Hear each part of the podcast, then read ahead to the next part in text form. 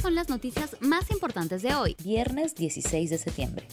Migraciones emite alerta por Heiner Alvarado tras ser censurado. Aviso se hizo a solicitud de fiscalización del Congreso. El Ministerio Público pidió que la un titular del MTC no pueda salir del país por 36 meses. El también exministro de Vivienda es investigado por ser el presunto operador de la organización criminal que dirigiría Pedro Castillo. El Pleno respaldó su destitución con 94 votos. Es el quinto ministro censurado de esta gestión. El Poder Judicial programó su audiencia para este miércoles 21. Newmont pospone por segunda vez Yanacocha Sulfuros. Se aplazó el proyecto minero hasta el 2024. Adujeron factores externos, pero expertos alertan que el país es poco atractivo a inversiones. Se contempla una inversión de 2.500 millones de dólares.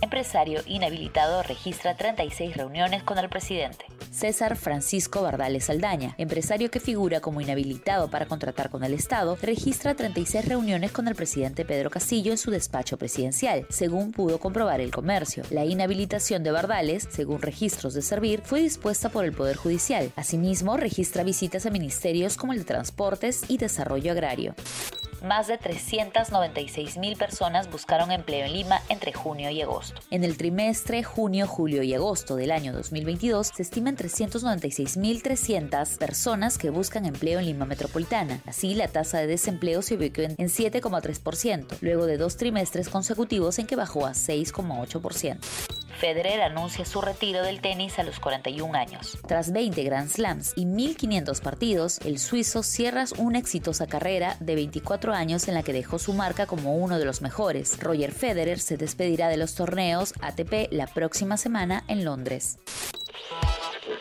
Hola a todos, ¿qué tal? ¿Cómo están? Eh, espero que estén comenzando su día de manera excelente. Yo soy Ariana Lira y hoy tenemos que hablar del debate presidencial. Podcast Tenemos que hablar con Ariana Lira. Lunes, miércoles y viernes desde las 7 de la mañana. Entérate todo sobre las noticias más relevantes del panorama actual, nacional o internacional. Escúchalo en la sección podcast del comercio o a través de Spotify, Apple Podcast y Google Podcast. Me despido de ustedes y eh, les digo que se sigan cuidando como siempre y que tengan un excelente fin de semana nos encontramos de de lunes. Chao, chao, ¿cómo están? Esto es El Comercio Podcast.